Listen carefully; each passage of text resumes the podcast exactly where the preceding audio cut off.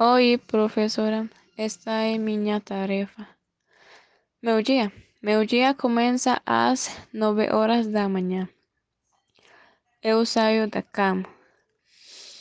Em, primeiro eu como cereal, depois escovo os dentes.